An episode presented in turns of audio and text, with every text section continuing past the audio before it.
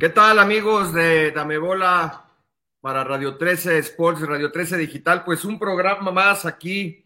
Eh, muy buenas tardes, muy buenas noches. Y bueno, eh, ¿de qué creen que vamos a hablar hoy con el profe Sacramento? Vamos a hablar de la queridísima Siente tu Liga MX, evidentemente. También tenemos la noticia que llega, bueno, desde España, la salida de Nacho Ambriz del Huesca el profesor Sacramento está muy ansioso de hablar de este tema, pero bueno, para no saltarme la Liga MX, pues América inalcanzable, América superlíder, ya llegó a 34 puntos en la jornada doble y el Atlas eh, goleó 6 a 2 al San Luis, estaremos hablando de esto. También de los playoffs de, la, de las grandes ligas, ya se definió la Serie Mundial, los Bravos de Atlanta dejaron fuera, fuera a los Dodgers de Los Ángeles y los Astros de Houston hicieron lo propio con Boston. También los resultados de la NFL en la semana 7, eh, Kansas City, Pat Mahomes, mal y de malas, porque también Pat Mahomes recibió un golpe y eh, tuvo que pasar por el protocolo de la conmoción. Y la noticia también del fin de semana ya se está haciendo costumbre que el piloto mexicano de la Fórmula 1, Sergio El Checo Pérez, se subió al podio nuevamente, esta vez en Austin, en el Gran Premio de Estados Unidos, este domingo. Profesor Sacramento, ¿cómo le va? Un honor, un placer eh, tenerlo siempre con nosotros. Hola, hola, Fede, ¿todo bien? Este, un gusto. Hay mucho que hablar. Eh, fue un fin de semana muy completo. Bien dices, América inalcanzable. Lo de Nacho, que termina por ser una muy mala noticia. Eh, lo de Checo, que cada vez se parece que está más consolidado como el piloto número dos de Red Bull. Y bueno, no podemos dejar a un lado la Serie Mundial, que aunque no están tus amados Dodgers, siempre es una serie muy importante. Y la NFL, pues Brady, más de 600 pases de touchdown en su carrera, pues más que suficiente para pensar en que es un inmortal, ¿no? Si había alguna duda, ya creo que habría que quitarle las dudas. Bueno, eso de esas dudas, eso ya quedó atrás hace un rato, profe, también, la verdad. Pero bueno, lo, vuelve a ser fehaciente, no se cansa de demostrar y de ganar. Eh, Tom Brady es, eh, digamos, los hicieron con el misma, la misma materia prima a él y a Cristiano Ronaldo, personas ambiciosas en lo deportivo y en el reto con, contra, con ellos mismos. Pero bueno, vamos a darle, profe, ¿qué le parece? Eh, pues, ¿qué nos dejó la jornada doble, profe? ¿Qué nos dejó esta jornada doble? ¿Cuáles son sus impresiones? ¿Qué partidos le gustaron? ¿Quiénes no le gustaron? Etcétera. Mira, creo que tendríamos que pensar en América como el gran referente de esta liga. América, juegue contra quien juegue, a lo mejor no es un equipo espectacular, porque no lo es, pero es un equipo muy sólido y yo diría que hoy es el gran favorito, y no quiero decir el único, pero el gran favorito para ser campeón. Pero lo que es la vida, el próximo jueves ante Monterrey, que simplemente no da una, trae cuatro derrotas consecutivas, que además lo trae entre equipos que supuestamente tendría que haberles ganado. A Querétaro perdió en la semana al inicio de la jornada, el sábado perdió contra Necaxa, cuadros que Monterrey por lógica les tuvo que haber ganado. Este, yo veo que este jueves Monterrey, hablando de Javier Aguirre, se podría estar jugando algo más que la chamba en la Conca Champions, este lugar que da al Mundial de Clubes. Pero ¿qué pasaría si América pierde, Fede, la final para ir al Mundial de Clubes? Todo esto que hemos hablado bien de América, pues se podría medio desbarrancar, si lo quieres llamar así. No sé qué pienses, Fede, pero yo América muy serio, Chivas no levanta y parece que no va a levantar en lo que resta del campeonato. Está fugado América, dos o tres que ya tienen lugar asegurado y ya hay un bloque ahí entre 17 y 20 puntos que van a pelear por repesca, reclasificación o como le quieras llamar. ¿Qué, me, qué opinas, Fede? Sí, exactamente. Bueno, pues el, América eh, que, le gana a Tigres, uh, digamos, un gol a cero aunque Tigres pues fue mejor en el terreno de juego, no sé si usted esté de acuerdo, pero Tigres eh, jugó mejor que el América, sin embargo, se lleva a la derrota, el América pues nuevamente jugando práctico y, ahí tiene, y con una gran actuación también eh, de Memo Ochoa, ¿no? El portero americanista, que siempre está ahí eh, también para, para hacer la diferencia. Y bueno, y el Atlas que sorprende con, eso, con seis goles, ya tenía rato que el Atlas no, no ganaba con una diferencia de estos tamaños, de visitante allá en San Luis, en San Luis Potosí, profe. Sí, o sea, es la goleada, ¿no? Sí, perdón. No es fácil. Hoy ni en las eh, en la calle poder jugar fútbol, meter seis goles no es fácil. Ahora sí, ni en el clásico solteros contra casados es fácil. Pero la realidad es que hoy Atlas parece ser un equipo que causa gratas sensaciones para su afición y que poco a poco va en este proceso. Yo difícilmente lo veo como campeón, pero sí es un proyecto que quizá en un par de años estaremos pensando, o a lo mejor en menos, un serio aspirante a ser campeón. Y romper esta sequía de toda la vida. No sé cómo lo veas, Fede. Sí, desde luego, bueno, el, eh, equipo de, Atlas, que, cuyos dueños son Orlegui Sports, pues suelen hacer muy bien las cosas, ya lo demostraron con estos, y en este caso, pues eh, con un proceso que están llevándolo en lo, en lo deportivo, pero también muy comprometidos con, con, el club, este, ya están haciendo un nuevo complejo eh, de entrenamiento, nuevas, nuevas instalaciones para el Atlas, habla de ese compromiso y, por, lo, por, ende de ese seguimiento, y creo que el, el Atlas eh, va a ser una, un equipo que va a animar la fiesta grande, muy difícilmente también pienso que no no va a ganar, pero bueno, ya estando en la liguilla todo puede pasar, pero sin embargo creo que poco a poco, en un, es más temprano que tarde, el Atlas por fin va a tener un campeonato después de, bueno, cumplió este año 70 años sin, sin ser campeón.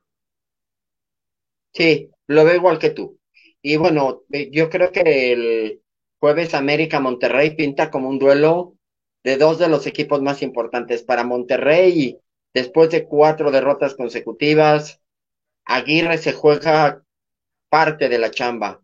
No lo van a correr, creo, faltando tres jornadas, pero dos, para ser exactos, pero sí se meten muchos problemas y su posibilidad de quedarse si no gana el próximo jueves es eh, ser campeón de liga. Y un equipo que está jugando tan mal como este Monterrey, difícilmente va a mejorar de un jueves a un domingo o de un domingo un jueves. Exactamente, se juega la, final de la Conca Champions en Monterrey a un solo partido. Y bueno, vamos a esperar a usted, profesor, ahí que, cuál es su pronóstico de ese partido de fútbol. ¿Quién cree que lo va a ganar? Mira, si Monterrey juega como jugó contra Cruz Azul, híjole, será un juego muy complicado. Pero en relación a lo que he visto recientemente, yo tendría que decir que el gran favorito es América.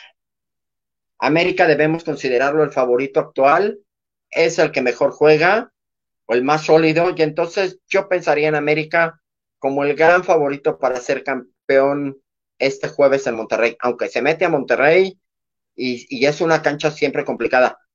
Eh, los porteros van a ser factor y ambos tienen grandes arqueros. Ochoa pasa por un momento simplemente espectacular. no sé cómo lo veas, Fede. ¿Cómo lo ves?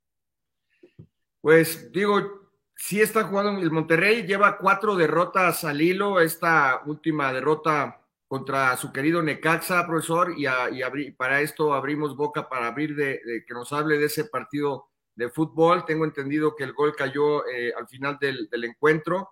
Y bueno, también el Monterrey le sentó algunos, algunos jugadores para estar listo para esta gran final de Conca Champions este jueves 28 de octubre por la noche allá en Monterrey.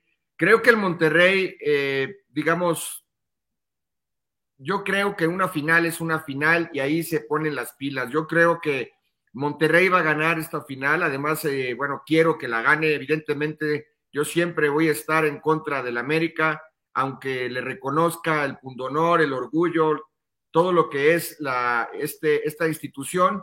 pero creo que Monterrey se va a, va a sacar el orgullo, va a sacar la casta después de cuatro derrotas en la liga y así lo manifestó Aguirre, ¿no? Después de la conferencia de prensa contra el partido contra Necaxa y hizo énfasis en que era la liga y bueno, van a salir a buscar en el apoyo de su público esta, esta Conca Champions, eh, que ya sería, me parece, la quinta vez que la, que la, que la ganaría el Monterrey en su, en su historia.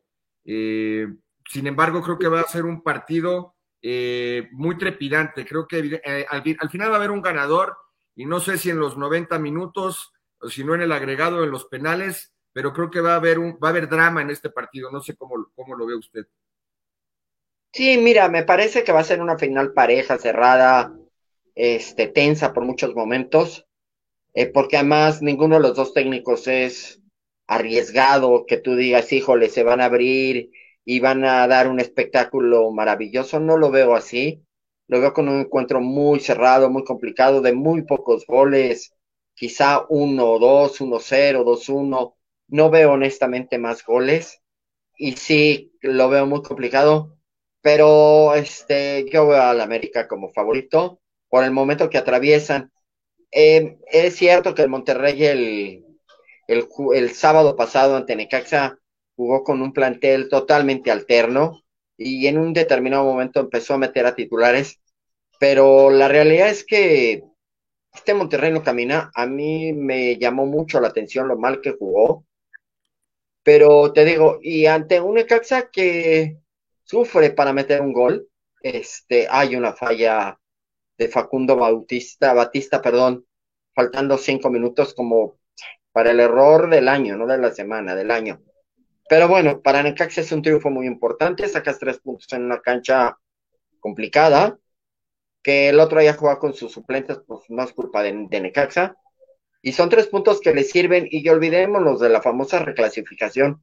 Le sirven a Necaxa pensando en el famoso pago de la multa, y ya hay muchos equipos inmiscuidos en esta fiesta.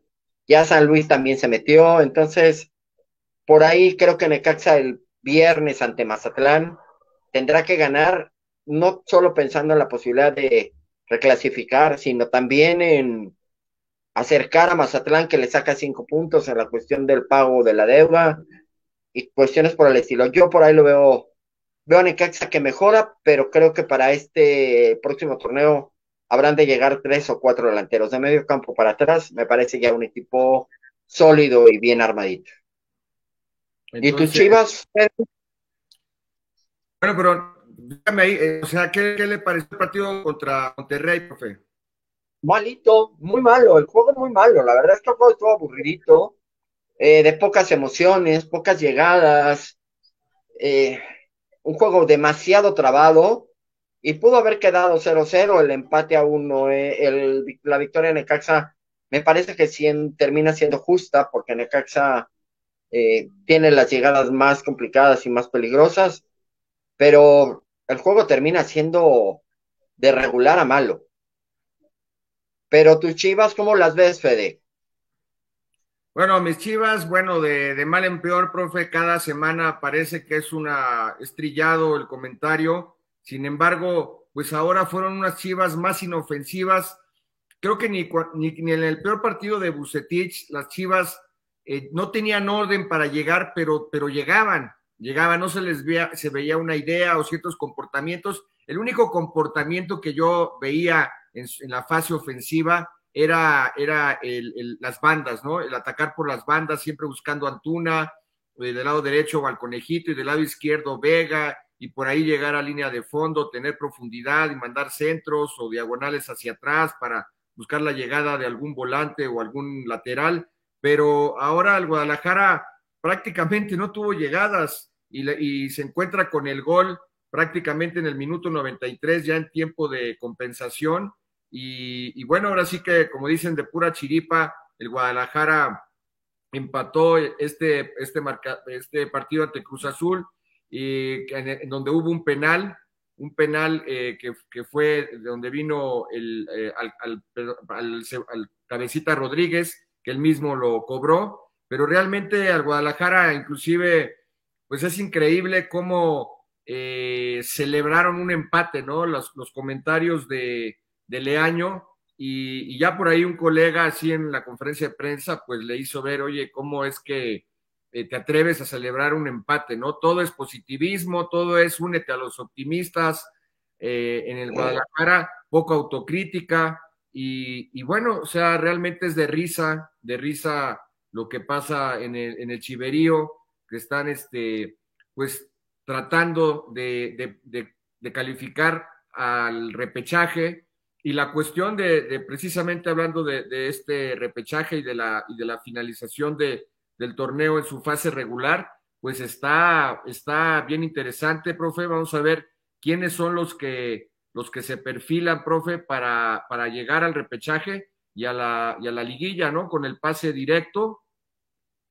Aquí está, vamos a repasar los resultados eh, de esta jornada, los, los, los, que ya platicamos y los restantes. Mazatlán empezó con eh, ganándole 2-1 al, Querétaro. El León eh, le ganó al Puebla eh, de visitante. ya había hablado, hablado de Monterrey que cayó ante el Necaxa. América ganó por la mínima Tigres en el Azteca. Fue abucheado el Piojo Herrera, profe. las Chivas y el Cruzul ya lo mencionamos 1 a 1. Pumas 3 a 1 en CEU a los solos, que son, son, es el colero de la clasificación general. El Atlas que ya mencionábamos, eh, 6 a 2 después de mucho tiempo, son contadas las goleadas del Atlas en su historia. El Santos y el Toluca empataron a 2 y Pachuca y Juárez 1-1, eh, ahí empataron. Eh, profe, ¿qué le pareció? Me decía usted que el Santos Toluca fue un buen partido de fútbol. Muy agradable, la, verdad es que muy agradable. Creo que también ya la era Almada está muy cerca de terminar yo no dudaría en nada que Almada pronto pudiera estar escuchando ofertas. Se habla de que se pudiera ir a dirigir a Uruguay, de que bien pudiera ir a tus Chivas. En realidad yo creo que el periodo Almada está muy cerca de concluir. Esta es la peor temporada de Santos desde hace muchísimo tiempo. Un equipo que ya no pesa de local, rescató el empate literalmente en la última jugada entonces, yo creo que ya esta época con Almada habrá terminado y habrá que ver quién pudiera llegar a este equipo, ¿no? Que es cierto que la gente del Grupo Orlegui no es de contratar técnicos del medio nacional, irá, irá a buscar a alguien al extranjero. Pero Almada termina siendo una opción para muchos equipos que pudieran quedarse sin, sin técnico, entre ellos hasta Chivas, se habla de que Cruz Azul, Reynoso pudiera salir para irse a dirigir a Perú. Entonces, por ahí pudiera ser. O mismo para irse al Grupo Pachuca, ¿no? Con Pachuca, que no acaba de caminar tampoco Pachuca. Pero ¿por qué dice usted ¿cuál, es el argumento suyo para manifestar que ya Almada va de salida del, del equipo santista? Los resultados y que el funcionamiento ya no es, ¿eh? O sea, Santos dejó de ser este equipo que en su casa te ganaba, te apabullaba, te arrasaba. Hoy Santos se va arriba, empieza muy dominador y se va cayendo con el transcurso del partido. Y tú pensarías que sería al revés, por lo complicado que hiciera Torreón, con el calor, con todo esto. Terminó siendo mejor Toluca, sin Zambuesa además. Y este, y al final en una última jugada propiamente, empata Toluca, digo Santos. Tengo, yo creo que ya la era Almada, el verso se terminó, o bien tendría que haber un cambio, llegada de nuevos jugadores, para que se quede quizá seis meses o un año más Almada en Santos. No sé cómo lo veas, Fede. Pues pues sí, digo, no sé, yo la verdad no me atrevería a decir que toda Almada ya, eh, bueno, tampoco he escuchado que haya alguna, algún resquemor ahí interno entre Almada y la directiva o los jugadores.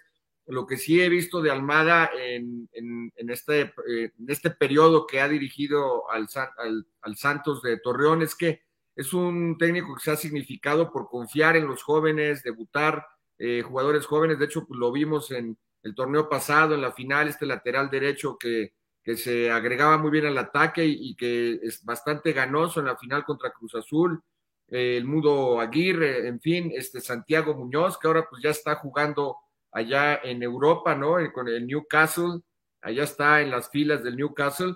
Y bueno, no sé, profe, yo no me atrevería a decirlo, pero bueno, ya sabe que en este fútbol mexicano puede pasar cualquier cosa. Y hablando de posibilidades o de probabilidades, pues sí, eh, podría ir a un Pachuca, como bien dice usted, este, luego les gusta hacer ahí eh, cambios, les gustan los uruguayos, los argentinos, los que hablen con el este, allá en Grupo Pachuca, entonces puede ser una opción, ¿no? Lo que no veo viable es que Leaño vaya, vaya a salir de Chivas, ¿no? Va a salir antes Peláez, el rumor empieza, ya es evidente, y, este, y no, no son rumores, es evidente, se sabe que los cuñados de Amauri Vergara son los que están tomando las decisiones en el rebaño sagrado, y Peláez, que pues lo contrataron para, para dirigir el, el, tema deportivo, el tema fútbol, porque conoce de esto y lo ha demostrado en otros equipos y en selección nacional, prácticamente ya no toma las decisiones y aunque no tiene, digamos, en, el, en, el, en la estructura, en el organigrama, el año como que, digamos, el, el, título de presidente deportivo, pero es amigo del dueño y, este, y, yo creo que ahí ya Peláez, si no es por dignidad, eh, creo que creo que el que va a salir primero de Chivas es Peláez, no sé qué piense. Totalmente de acuerdo. Creo que Ricardo Peláez está con pie y medio fuera de Guadalajara y habría que pensar a dónde pudiera ir. Es un directivo caro, este, y que además quiere que los equipos a los que llegue tengan una cartera también llena, y eso en el fútbol moderno no es fácil. No hay muchas opciones reales a dónde pudiera ir este, dentro de este fútbol mexicano. Es un tipo que da resultados, a Chivas lo sacó de la zona del descenso, a Cruz Azul perfiló el plantel que a la larga termina por ser campeón. Este, es un buen técnico, un buen entrenador, y director deportivo, pero para llegar primero él cobra bien y segundo, pues pide carteras importantes y no sé qué tan fuerte sea la cartera. ¿Cuántos equipos ves tú que puedan soltar lo que gana este tipo? Y más que lo que gana, lo que quiere que se invierta.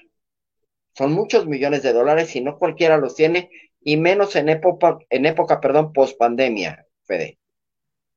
Sí, así es. Eh, pocos eh, equipos lo podrían pagar, pero bueno, también no te conviene estar sin, sin trabajo, ¿no? Además, bueno, yo creo que Peláez es un tipo que si algo tiene en su carrera es dinero, ¿no? Yo creo que dinero no le falta y pues ya lo mencionaba usted la semana pasada, pues él, él fue un, un jugador que, que, tuvo glorias en el Necaxa como futbolista, en Necaxa con nuevos dueños, con dólares, pues es probable que, que, que, ese rumor pues pueda convertirse en una realidad.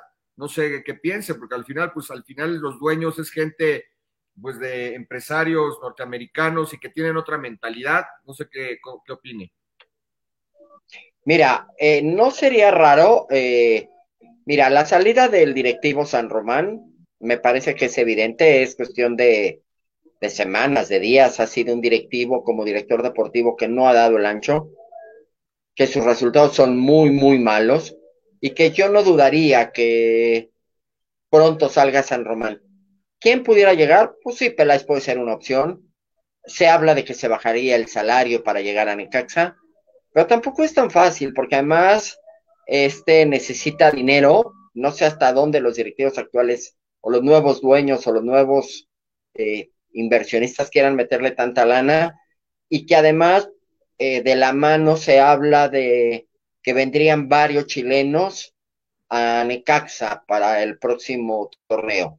Sea, dos o tres chilenos a lo mejor lleguen. Se habla de que pudieran llegar chilenos para reforzar la parte alta del plantel, lo que sería media y delantera. Entonces, yo tengo mis dudas que pudiera llegar a Necaxa.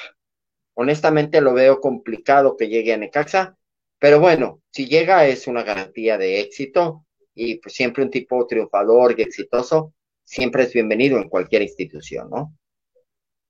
Claro, desde luego, profe. Bueno, este, profe, ¿quiénes se perfilan para, para calificar? Vamos a ver aquí, repasar la tabla general. El América, ya lo mencionábamos, 34 puntos y bueno, su diferencia de goles es intrascendente porque ya nadie lo va a alcanzar.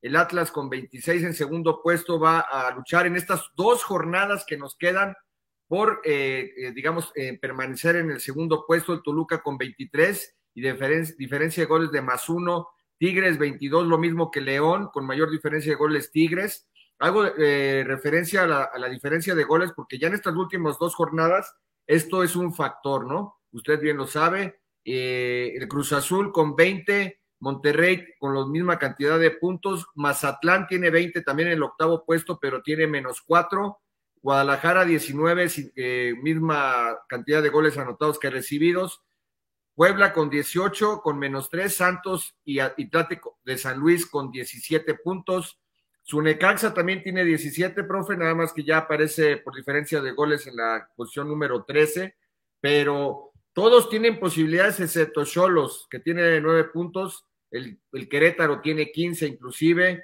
también está Pumas con 17, entonces, eh, pues es una, ahora sí que tendría que tener uno una bolita mágica para saber quién, quién se va, quién va a llegar. Por lo, pronto, eh, como esta eh, liga es de jornada a jornada, pues lo que podemos vislumbrar son los próximos juegos, aunque el Guadalajara, por ejemplo, va de visita a Tigres y también a Mazatlán, entonces la tiene difícil el Guadalajara, eh, tiene que aspirar a meterse entre los 12 y lograr buenos resultados en, el volcán y allá en el puerto en, sinaloense.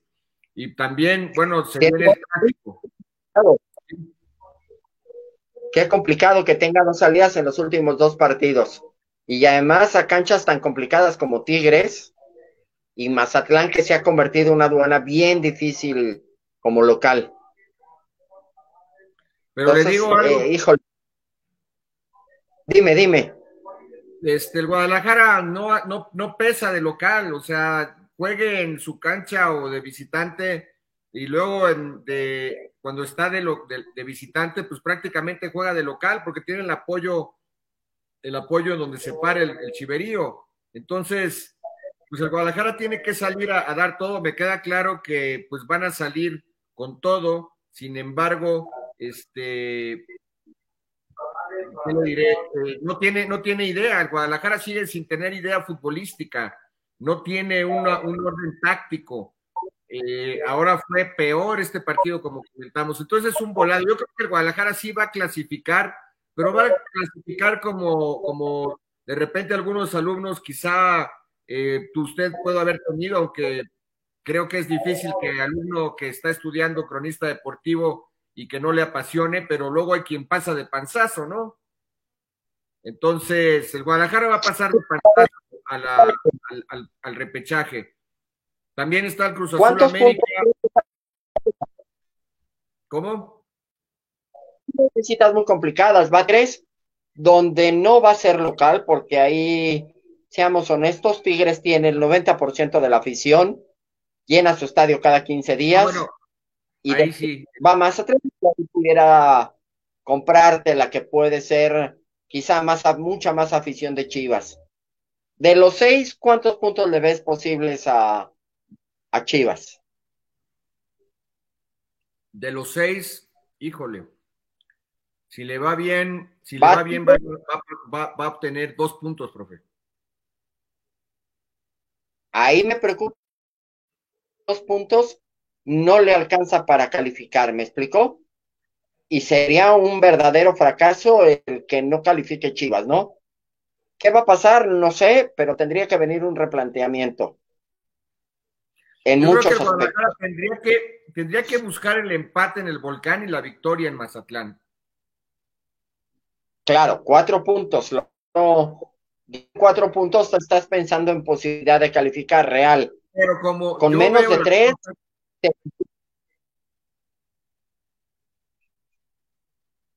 Pero como yo veo las cosas, la verdad, de manera realista, si saca dos puntos, es le va a ir bien, ¿eh? O sea, con dos puntos si, al, si a los solos no les pudiste ganar al, al, colero, tampoco cuando en su momento cuando Querétaro fue colero, perdiste contra el Querétaro, o sea, el Guadalajara realmente no funciona. Eh, yo, yo veo complicado, yo veo la salida a Tigres muy difícil y me parece que el juego en Mazatlán está complicado, pero bien pudieran sacar un buen resultado. Pues sí, se ve Ahí sí yo les veo porque aparte Tigres Pero le pasó por encima al América, sin embargo perdió en esta última jornada. Entonces, pues también está ahí el Toluca León, buenos partidos atractivos en el papel. Ya en la teoría, en la práctica, pues ya sabe que hay que rascarle para ver un buen partido en la Liga MX. Cruz Azul y América, el clásico joven, así llamado, que eh, normalmente es un, es un partido pues que es atractivo también muchas veces salen a negociar el empate, aunque Cruz Azul creo que no puede estar confiado, eh, porque bueno, ahí vemos que está con 20 puntos y no puede aflojar en el sexto puesto. Así es, Cruz Azul es el rey del empate, tiene ocho. Lo que va de este torneo son demasiados. Simplemente el, el sábado ante tu Chivas, me parece que fue por momentos muy mediocre y y terminó pagando esta mediocridad ante unas Chivas que en el primer tiempo no llegaron una sola vez. O sea, la realidad es que estas Chivas no, no dan buenas sensaciones y Cruz Azul tampoco. Aquí quizá la ventaja para Cruz Azul pudiera ser qué tan desgastado llegue América después de una final en Monterrey, eh, si se alarga, tiempos extras, penales. Aunque si América gana, uff, pudieran ser cosas bien llamativas en lo afectivo y en lo moral para América, ¿no? Llegar con el primer título en la era Solari. Exactamente. Eh, pero bueno, bueno, entonces vamos a ver, a ver qué pasa en este, en este duelo y en esta jornada, eh, la número 16, que se avecina y esperemos ver eh, buenos partidos de fútbol, profe. Ojalá y así sea. Ojalá hay combinaciones que lucen bien interesantes. Me llama mucho la atención el Tigre Chivas. Toluca León debería ser un buen juego y sin duda Cruz Azul América. Y San Luis Monterrey, tengo el morbo por San Luis que repite en casa, pero ante un Monterrey que mucho dependerá que haya pasado el jueves para pensar en un resultado quizá positivo para una o dos semanas después, unos días después, perdón. Entonces, porque a lo mejor Aguirre ahí se empieza a jugar la chamba. No creo que lo corran, como decía hace rato, faltando dos jornadas, pero quizá lo que le van a pedir mínimo sea ya el título, Fede. Si no es campeón de la Conca Champions y después de cuatro derrotas consecutivas. Sí, le van a exigir el título de la Conca Champions, por lo menos a Javier Aguirre. Pues bueno, esto, es, esto ha sido la jornada doble y se, viene la jornada 16. Eh, también, bueno, eh, recordarles el partido del jueves entre el América y el Monterrey por la final de la Conca Champions. Y este próximo jueves 28, ya lo habíamos mencionado. Profesor, eh, Nacho Ambriz, Nacho Ambriz está fuera de, del Huesca, ha quedado fuera del, del, Huesca, estaba en el doceavo puesto y ¿qué se le viene a la mente? Mucha gente dijo, muchos colegas dijeron que estaba mal que se fuera a la segunda división española cuando tenía al parecer ofertas de la selección costarricense y desechó esa oferta. Es un rumor muy fuerte que eso fue un, hecho. Mira, ¿qué va a pasar? No sé. Yo creo que lo primero sería pensar qué quiere hoy Nacho. Este, la realidad es que pensando en lo que ha luchado por irse a España, no sé qué tan cierto sea o qué tan posible sea buscar quedarse en España, en Europa, a una nueva oportunidad. Le fue mal en su primer intento con el Huesca, que es un equipo que supuestamente debe estar aspirando a ascender entonces le fue mal en su primer torneo, pero triunfar en Europa nunca ha sido fácil. Otra es regresar a México, ofertas le van a sobrar. Simplemente Monterrey, aunque creo que por lealtad no llegaría a sustituir a Javier Aguirre, son muy amigos entre ellos, entonces yo a Monterrey lo descarto de entrada por la relación de amistad entre Javier y, y Nacho, entonces ahí no creo que llegue pero están tus Chivas, está el mismo Cruz Azul en caso de que se vaya Reynoso, está la MLS con muchos millones de dólares, está el mismo León. Entonces, Nacho, si hoy se sienta a recibir ofertas, mínimo tiene cuatro o cinco hoy sentados en el escritorio. Y por qué no, mucho dependerá cómo le vaya a México en los próximos dos juegos, que son las dos salidas más complicadas. Va a Estados Unidos a Cincinnati, después va a Canadá, que sin duda son las salidas complicadas. Y si no le ruede el mundo al Tata, ¿por qué no pensar en Nacho para la selección? Pudiera ser otra, otra opción real. Hay mucha gente que ha candidateado a Ambris para el Tri. No sé cómo lo veas. Este, pues, bueno, digamos, es muy prematuro. Yo creo que Aguirre, perdón, eh, Ambriz debe estar, eh, digamos, ansioso de poderse quedar en España, pero si le costó uno y la mitad del otro llegaron, imagínase quién se puede fijar en él si no es muy conocido allá en España.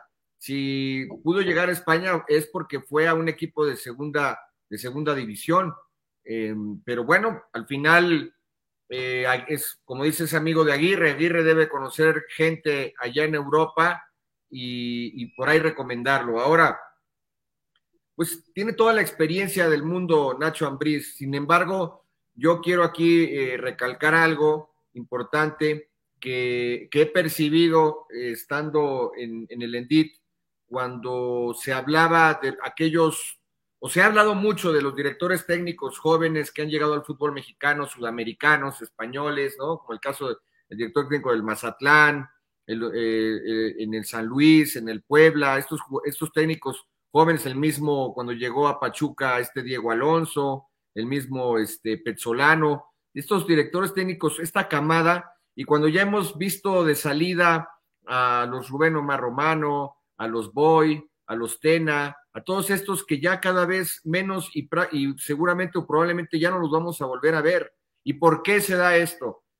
Pues inclusive yo en alguna conferencia de prensa a Nacho Ambriz en febrero de este año le pregunté sobre las, sobre las metodologías de entrenamiento que él usaba, que, que él practicaba, el, microciclo estructurado de, de, Pep Guardiola o la periodización táctica de, de Muriño o, o alguna otra, y cuando le hago esta pregunta, él tartamudea. Entonces, la lectura ah, de, la gente de fútbol, del ENDIT, de la Asociación Mexicana de Fútbol, que están actualizados, es, oye, este, están como que lo que aprendieron, lo que les enseñaron los grandes maestros, los Mejía Barón, este, La Puente, todos estos, pero como que no se vislumbra que no hay una actualización, como que están trabajando con lo mismo. Y cada vez en el, en el, en el fútbol, eh, pues usted sabe las camadas de jóvenes, si uno no se actualiza, si uno no se deja, se deja de preparar, pues te comen y te vuelves obsoleto. Sí, no estoy diciendo, o sea, yo, yo, mis respetos, ya quisiera yo dirigir un partido en tercera división, pero no sé si esto, ah, eh, por eso es muy difícil opinar, es muy difícil opinar, no sabemos qué pasó en, el, en el Huesca, a lo mejor pues ya en, las próximas semanas o meses o en alguna entrevista Nacho lo va a comentar. Muchas veces no sabemos cuáles son los detonadores para que te vaya mal eh, o, para que te vaya bien, ¿no? Cuestiones en el vestidor, los jugadores, este, estás pasando por una etapa, mala etapa eh, personal o tus jugadores, o sea, es muy complicado, ¿no? Pero lo que sí eh, es que es un técnico, pues evidentemente que tiene toda la experiencia, yo no sé a qué a nivel, si efectivamente no se haya actualizado Nacho Ambriz, pero que es un técnico que todavía está vigente porque no creo que sea de esa camada que mencioné que ya, ya, no, se, ya no se contratan. Por ejemplo, usted ve a, Romano que tiene tres años o más que no dirige, que no lo contrata ningún equipo. Entonces, eh, pero lo, lo, que sí estoy de acuerdo con usted es que en México seguramente le van a, le van a llegar ofertas aunque pues a todos, a mí, a usted y, a muchos más, nos encantaría verlo que, que se le hiciera eh, y que se encontrara otro equipo en Europa, que es su deseo, por algo se fue. Y yo no lo critico, porque pues al final también, como hablábamos de Peláez hace un rato, Nacho Ambriz creo que también eh, por dinero no, no creo que esté padeciendo de dinero. Él estaba buscando una motivación intrínseca al, irse a, Europa a dirigir, ¿no? Por, por un sueño, por una pasión, por, por un querer, a lo mejor también inclusive por un nivel de vida, ¿no? Entonces, pues ojalá que, pues sí, lo que sí estoy de acuerdo con usted es que ofertas no le van a, no le van a faltar, ¿no? Mira, eh, yo por lo que sé es un técnico de los que mejor entrena. Eh, de lo que he leído y he escuchado, todo el mundo habla muy bien de Nacho. Dirigió alguna época ya en España de la mano de Javier Aguirre. Ofertas, lo que dice, no le van a faltar. Y si hablamos de dinero, olvídate que si tiene o no tiene.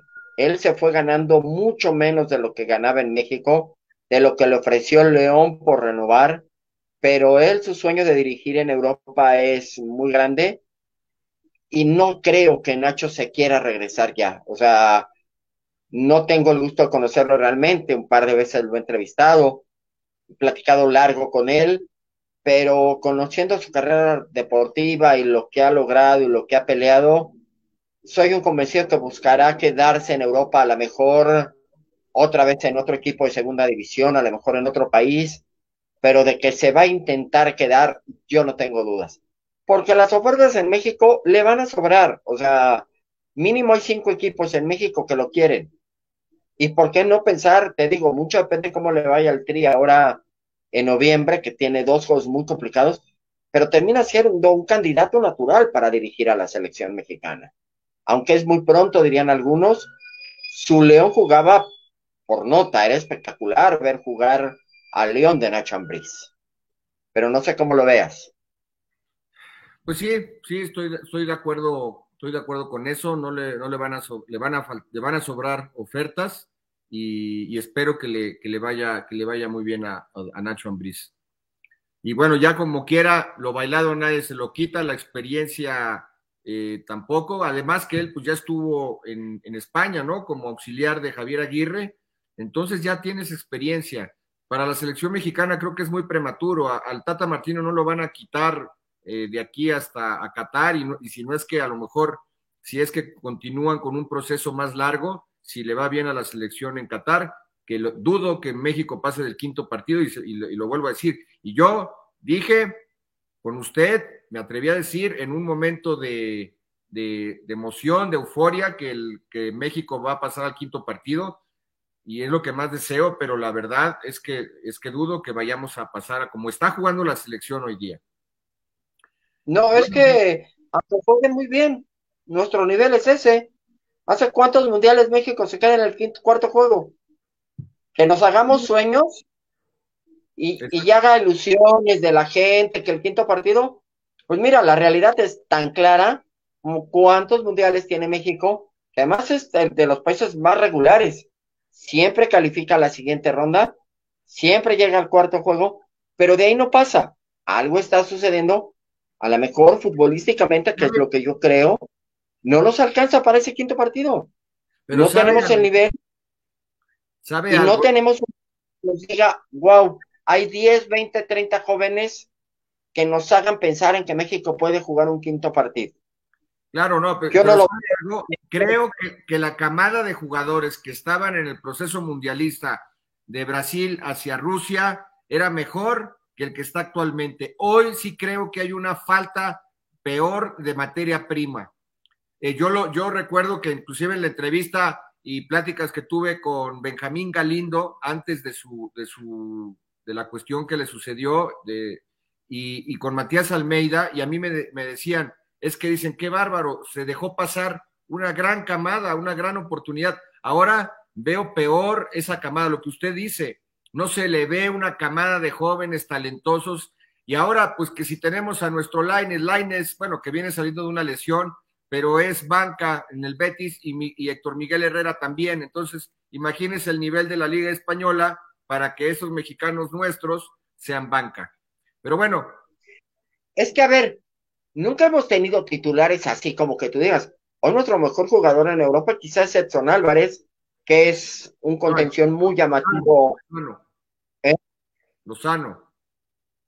No, y Edgar, y este, eh, además de Lozano, Edson Álvarez, que juega en el, en Holanda, y que es figura y que la gente lo quiere. De fuera, Lozano, que no termina por ser un titular indiscutible, en realidad es que, ok, Lozano es sin duda el mejor, pero en cuanto a constancia, cada alineación es Edson. Así es, que, la gente lo adora. Así es, profe, así es. Bueno, pero bueno, este, vamos a hablar de, otro deporte, vamos a cambiar de tema. Eh, eh, vamos a pasar al playoff de, la, de las grandes ligas. Vamos a hablar del béisbol rápidamente. Los playoffs ya quedó definida la serie mundial.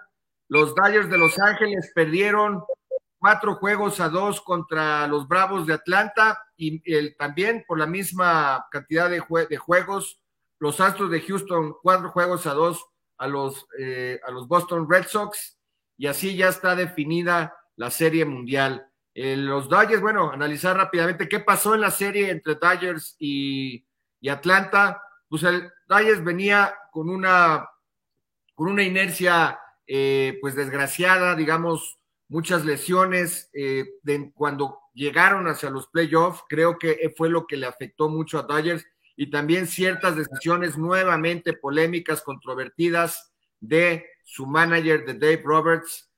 Cuando, en el último fin de semana de la temporada, el viernes, eh, la temporada acabó un domingo, eh, a principios de octubre, el primer domingo de octubre, el viernes cuando inició la última serie contra, contra Milwaukee, eh, Clayton Kershaw se dolió del codo, del codo de lanzar y salió de ese partido en ese primer juego de la serie.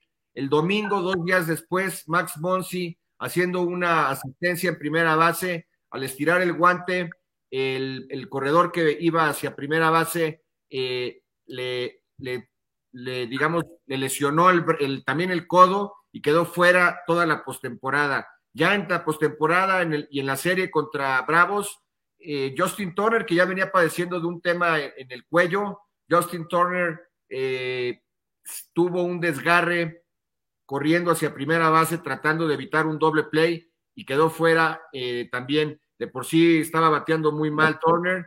Después Joe Kelly, que, que, se fajó, que tuvo una gran temporada y una gran postemporada, este relevista intermedio y también taponero en algunos juegos de los Dodgers.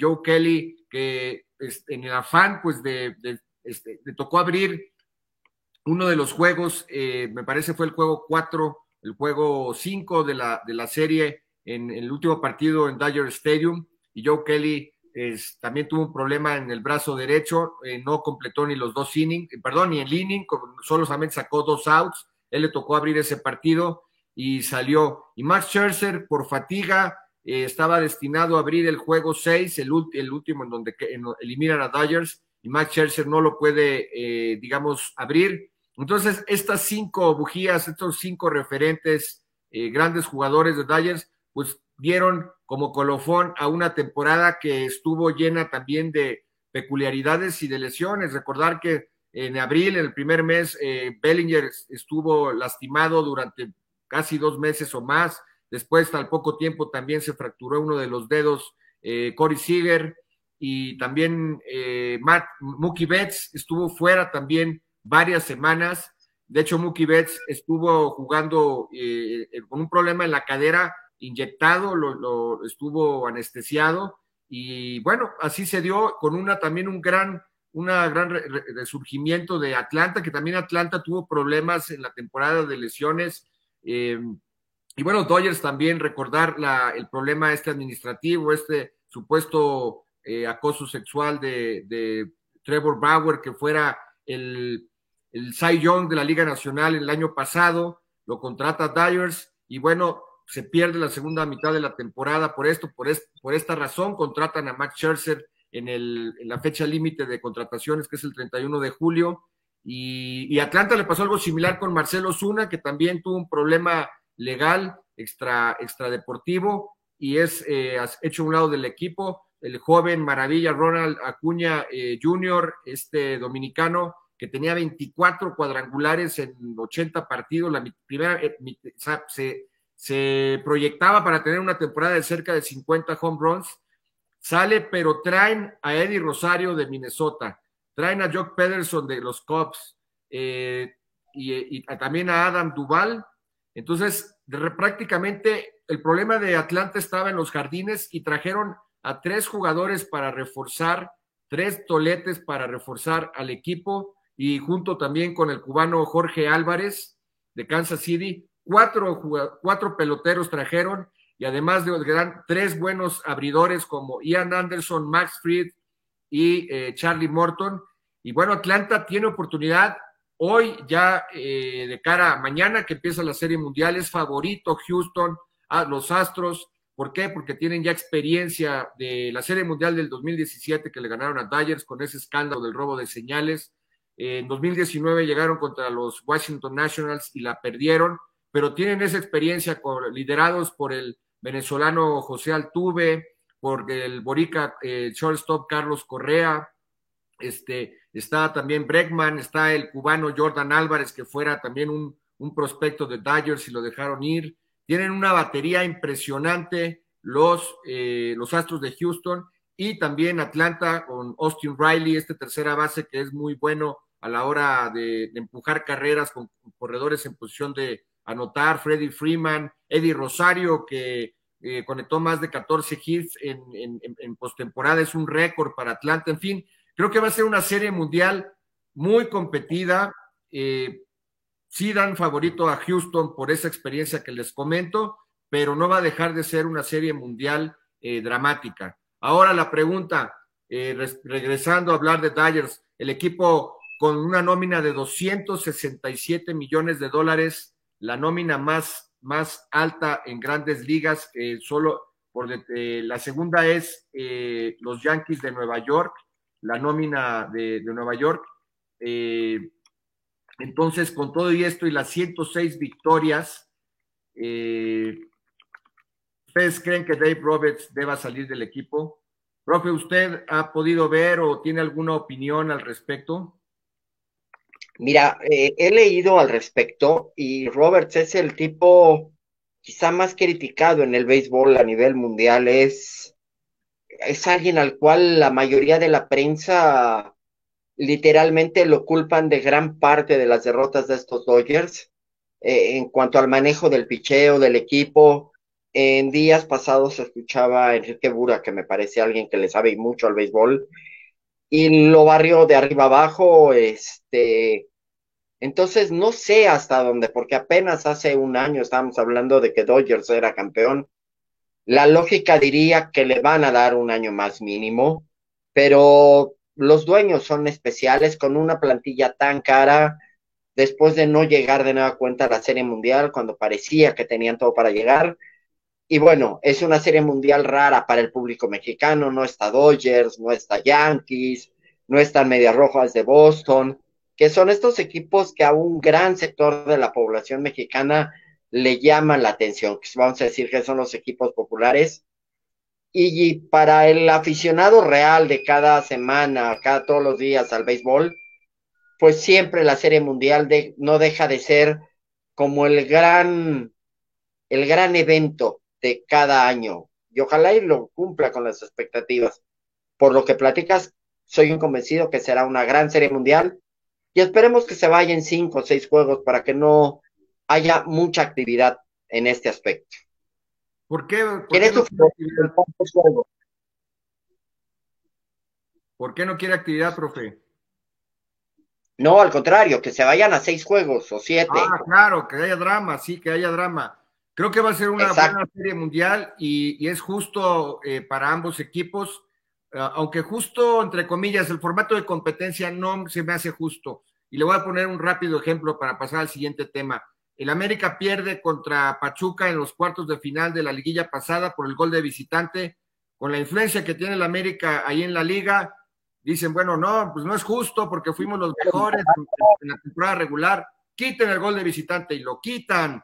Bueno, eh, Doyes ganó 106, Atlanta 88 y Doyes se fue a eliminar contra San Francisco, que fue también el que más ganó junto con Doyes, porque Doyes pasó como comodín porque le tocó la de malas de estar en la división de San Francisco y entonces Atlanta pues no se desgastó tanto. Yo también estoy convencido que Dyer se desgastó muchísimo en esa carrera cuarto de milla contra San Francisco. Toda la temporada desde abril estuvieron jugando playoff, pero bueno, eso es otra cosa.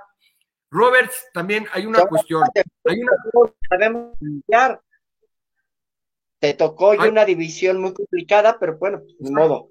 Exactamente, sí, pero el formato de competencia yo no estoy de acuerdo con él. Yo creo que debe haber más justicia. Creo que en la Liga MX va a haber más justicia porque si tú te esfuerzas cada entrenamiento, cada partido en tu plan, en tu plan de juego como entrenador, como director técnico de fútbol, en tu estrategia, es válido que, quiten ese gol de visitante. Yo sí no, no, no lo veo como una mala jugada del América, creo que es justo. Pero bueno, eh, no solo Roberts, a ver, en el béisbol actual no solamente el manager toma las decisiones, también el área de inteligencia deportiva que existe en el soccer, en el fútbol americano, en el béisbol, en todos los deportes, se, basan mucho en las estadísticas. Y no solamente Roberts es ahora, sino también los dirigentes, los, que están arriba de él. Y creo que piensan igual que él, por eso dudo que se vaya a ir. Sin embargo, eh, también vuelvo a lo mismo, y vuelvo y repito, a Doyle le afectó mucho las lesiones, no solamente en la, en postemporada, sino en la temporada regular. Yo vi todos los partidos de Dodgers la segunda mitad de la temporada, todos los vi, no me perdí ni uno solo y yo le puedo decir que estuvieron jugando playoffs todos los días contra San Francisco. Fue muy desgastante. Yo por eso cuando le ganaron a San Francisco dije, I am done. ¿Por qué? Porque ya, ya le ganaron al que le tenían que ganar y después quedaron ya muy, muy débiles, muy minados y ya, este, ya no les daba tiempo como para contratar más, más refuerzos porque no se permite. Ya hasta el 31 de julio es que se dan los refuerzos. Pero yo creo que Robert sí debe de salir de los Dodgers porque a pesar de que se basa en la sabermetría y demás, este, más allá, creo que lo hizo bien porque manejó bien la sabermetría. Al final, en los playoffs, creo que sí se traicionó un poco. Eh, y no lo digo por lo de Urias, porque Urias pues falló cuando lo metió los últimos dos, sus dos peores salidas fueron las últimas dos. Le tocó fallar porque tampoco es perfecto, pero no es un líder que contagia a su equipo, no es un líder de esos embriagantes que contagien al equipo. Era más líder ahí en el vestidor eh, eh, Albert Pujols, el dominicano, que llegó también a mitad de temporada con mucha experiencia y era como la mamá, como el lado femenino, el lado apapachador, y los jugadores, los peloteros se refugiaban en, en Albert Pujols. Fue muy importante Pujols, pero no alcanzó. Bueno, profesor, este, vamos a hablar rápidamente. Eh, nada más nos da tiempo de dar los resultados, digamos, las posiciones de, el, de la NFL y de esta semana 7. Eh, así están las, las posiciones. y bueno, mencionar el partido, digamos que llamó más la atención en esta semana 7, eh, fue el que perdiera el equipo de los, de los eh, jefes de Kansas City 20, contra, contra el equipo de, de este, contra quién jugaron, perdón, se me fue el avión, profe el equipo de Kansas sí, City. El equipo de sí, que además les dieron una... Fue patético el juego de, de Kansas City y lo que dices, las cosas este año no le están rodando y parece que no le van a rodar. Kansas City, que era uno de los favoritos otra vez para estar en la Serie Mundial, digo, en la Serie Mundial en el Super Bowl, creo que no va a estar. Es una semana muy normal, como siempre sucede en la NFL, juegos parejos, eh, sigo creyendo que es la mejor liga del mundo en cuanto a la igualdad y en cuanto al espectáculo, quizás es la única liga que realmente da espectáculo a nivel mundial. Y rapidísimo que nos quedan dos minutos. Sí, este, el equipo de, Kansas City eh, es la primera vez que no anotan, eh, que no, perdón, que no anotaban de tres puntos, eh, perdón, que, que solo se quedaban en tres puntos o no anotaban. Desde el 2012 fue la última vez que los dejaron en tres puntos. Perdieron contra los Titanes de Tennessee por marcador de 27 puntos a tres. Eh, Tennessee, que es uno de los que se perfilan para estar eh, en, la, en los playoffs de manera importante, es un equipo que está jugando muy bien y así fue como, cayeron derrotados le, repito, salió con una conmoción también ahí Pat Mahomes. Y por el otro lado, en, el, en la nacional, el equipo de Tampa Bay, eh, Tom Brady con su touchdown número 600, fue el, receptor a regalarle el balón a un aficionado. Después no sabía, dado, no sabía de la magnitud que era el touchdown 600. Entonces fue una gente del staff de, del equipo de Bucaneros a pedirle el balón y a cambio le regalaron un jersey firmado y no sé qué tanta cosa. Y bueno, este, así se, se dio esta situación con Tom Brady nuevamente demostrando su poderío. Y para la semana 8, recomendarles estos dos partidos que son los que más llaman la atención. Son eh, los Cardenales de Arizona que van con récord de siete ganados y cero perdidos, como observamos ahí en el standing de la Conferencia Nacional en, el, en la División Oeste, eh, contra los empacadores de Green Bay, que en la División Norte están con 6 y 1. Un gran platillo en el Thursday Night Football a las 7:20 de la noche, hora de la Ciudad de México. Y el próximo domingo en el Sunday Night Football, el 31 de octubre, la noche de brujas, eh, ya con el nuevo horario de invierno a las 6 y 20 de la tarde, hora de la Ciudad de México, los Dallas Cowboys enfrentan allá en Minnesota a los vikingos. Es el, son los partidos que les recomendamos. Y para cerrar el programa, profesor Sacramento, mencionarle que Sergio, Sergio El Checo Pérez, profesor, ¿qué pasó con Sergio Checo Pérez este fin de semana allá en Austin? Pues otra vez Checo, parece que, no parece, me, ya es una realidad, ya encontró el ritmo con su auto, con Red Bull, van dos grandes premios que queda en tercer lugar, se ha convertido en el compañero ideal de Verstappen y la realidad es que se va a poner muy divertido dentro de dos semanas. Gran premio de la Ciudad de México con Checo que viene de dos podios consecutivos. Imagínate cómo se va a poner en la próxima semana, el, dentro de 15 días, el día 7 de noviembre, el Autódromo de los Hermanos Rodríguez. Tres días que seguramente estará totalmente lleno, el, habrá un lleno en el, en el lugar, en el hermano Rodríguez, y será un espectáculo. No creo que gane en la Ciudad de México, pero por lo menos habrá que pensar que pudiera otra vez lograr un podio. Ojalá y fuera uno o dos con Max Verstappen.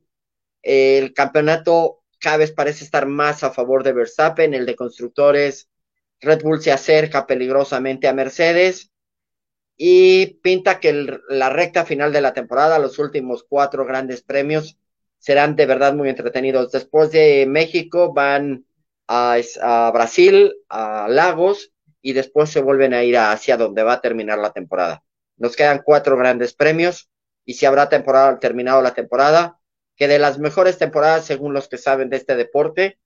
Y bueno, el próximo año pinta todavía mejor para lo que sería Checo, y una posibilidad de quedar todavía mejor que este año. Ya está en cuarto en el campeonato mundial y con un poquito de suerte, esperando que Botas no tenga buenas actuaciones, pudiera colarse al tercer lugar en el campeonato de pilotos, lo cual sería espectacular, y rebasar la barrera de los 200 puntos, lo cual no está lejos, lleva 150 y le faltan cuatro carreras contándola de la Ciudad de México. Cabe mencionar Pero, ¿qué pasa? Cabe mencionar que Austin, bueno, ahí en Texas, cerca también de Houston, donde se va a llevar la Serie Mundial, este fin de semana y hoy que muchos colegas llegaron a la cobertura de la Serie Mundial, hay una, una humedad y un calor impresionante dentro del auto. Al parecer, Checo Pérez iba como a 50 grados centígrados y él mencionó de que este, se la vio muy difícil, se sintió mal porque por alguna razón no funcionaba ahí la cuestión de el, donde te, donde te hidratas los, los bebederos o no sé cómo se funciona. El caso es que iba deshidratado y no, no, no, no estuvo ingiriendo líquidos durante la carrera. Entonces todavía de más valía este tercer puesto, ¿no? En primer lugar fue Hamilton y Verstappen el segundo, ¿cierto? Y tercero para, para Checo Pérez. Verstappen, Hamilton y Pérez. Y Pérez, así es. Verstappen, Hamilton y Pérez, así fueron el 1, 2 y 3. Y bueno, ¿Por qué no? ¿Por qué Chepo, eh, Sergio Checo Pérez, por qué no para ganar en la Ciudad de México? Todo es posible. ¿Por qué no, ¿Es usted evidente o qué? Si van Verstappen y Checo, eh, Checo en primer lugar y Verstappen en segundo, van a dejar pasar, eh, Checo va, tiene seguramente la instrucción, porque así es, que Verstappen gane para asegurar el mundial de, pilotos. Es el piloto número dos y son las reglas del juego. Lo tendrá que dejar pasar. Es este trabajo en equipo. Es, trabajar en equipo. Exactamente, trabajar en equipo, ¿va? Profesor, hemos llegado a la finalización de un programa más de Dame Bola de Radio 13 Sports y Radio 13 Digital. Ahí están su, su, su Twitter para que le escriban y opinen y le den retweet a todo lo que el profe Sacramento eh, publique. También ahí estamos ahí las redes de Radio 13 Digital, 13 con número. Un fuerte abrazo, gracias por escuchar, profesor. Nos vemos la próxima o cuando se lo, cuando Dios lo permita tener aquí nuevamente en el programa. Le mando un fuerte abrazo. Dígame quién va a ganar Monterrey o América. Bueno, ya había dicho que América. ¿Quién va a ganar la Serie Mundial? ¿Quién va a ganar la Serie Mundial? Pues creo que Astros. Bueno, este, ojalá gane, ojalá, a mí me vale más, la verdad, a mí no tengo favorito. Me caen mal los dos, no quiero que gane ninguno de los dos. Y va a ganar el Monterrey. Tiene que ganar uno. Va a ganar la. Le vas a... Chivas Rayadas del Guadalajara le van a ganar en el Volcán, igual que hace un año allá, allá que fueron a golear a Tigres hace un año, me parece 3 a 0, ¿no? Le mando un fuerte abrazo. Otro de vuelta, cuídate, que estés muy bien, saludos, seguimos en contacto. Pase, que le pase al repechaje.